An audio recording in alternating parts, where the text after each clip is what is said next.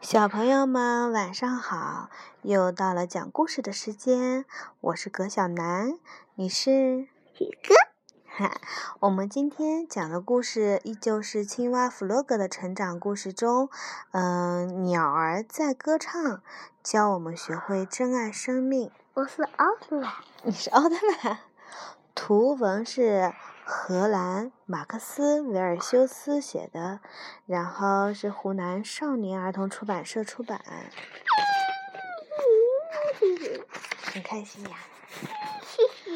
哦，那是一个美丽的秋天。你看，前面已经没有了。小猪在果园里。摘熟透的苹果，看一看，好多小花，好，又是这只绿色的青蛙弗洛格朝他走过来，看起来很忧愁。这个不妥。弗洛格说：“我发现了一样东西。”嗯嗯，什么东西？小猪问。跟我来，我带你去看。弗洛格回答。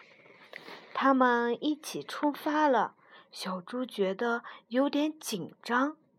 当他们来到一块空地时，弗洛格用手指着地上说：“你看，这只黑鸟有些不对劲，它一动也不动。”嗯嗯嗯，它可能睡着了。小猪说。这时候，小鸭扇着翅膀跑来了。怎么了？他很关心。发生了什么意外？嘘，他睡着了。弗洛格说。但小鸭觉得这鸟看起来像是生病了。这时，野兔正啃着胡萝卜从树林里走出来。远远看到这边有什么事情发生，也加入了进来。他蹲下来看了看躺在地上的鸟，说：“他死了。”“死了？”弗洛格问。“什么是死？”野兔用手指了指蓝色的天空。“所有东西都会死。”他说。“我们也……我我们也一样吗？”弗洛格又问。野兔不太能确定，嗯，也许吧。等我们老了以后，他说。他们一起做了个担架，抬着鸟儿向山丘下的草地走去。我们应该把它埋了，野兔指着不远的地方说：“就埋在了山山丘下就行了。”他们在地上挖了一个很深的洞。野兔在一旁轻轻地说：“鸟儿一生都在用优美的声音为我们唱歌，它现在可以安息了。”大家小心翼翼地将鸟放入小洞里。弗洛格还在上上面撒了些他找来的野花。小猪流着眼泪用泥土把洞口盖上。最后，他们还搬来了一块美丽的石头放在上面。整个仪式显得十分安详，四周也非常安静，连鸟的叫声都没有。大家很感动，在回去的路上静静的都没说话。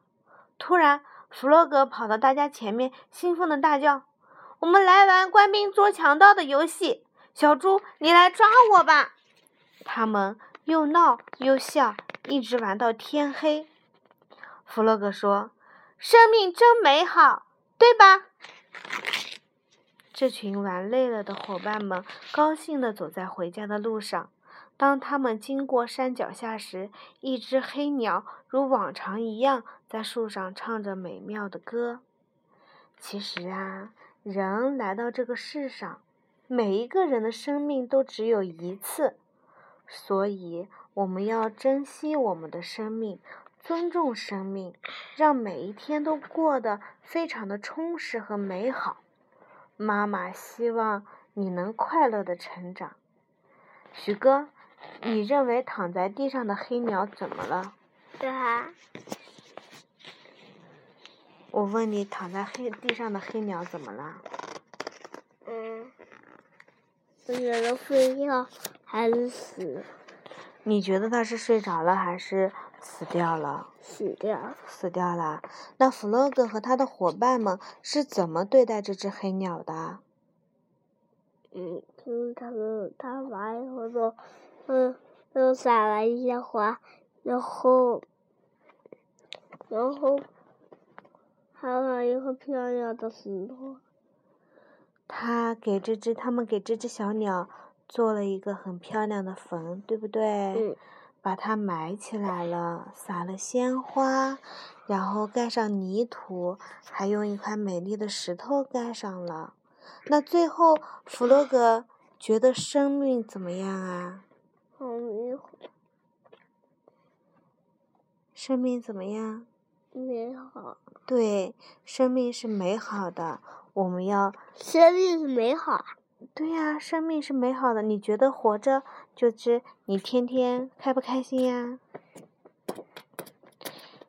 妈妈希望你能够快乐的度过每一天。我觉得它是也是死掉了。小鸟真的已经死掉它，它要么是生病了，要么就是受伤了，然后一下子从树上咚摔下来了，是不是啊？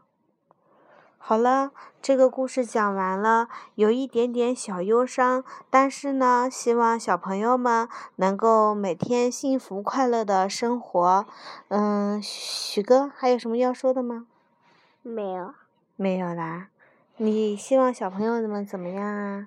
开心一点。希望小朋友们开心一些。那么，小朋友们晚安啦！小朋友们。小朋友们晚安。晚安。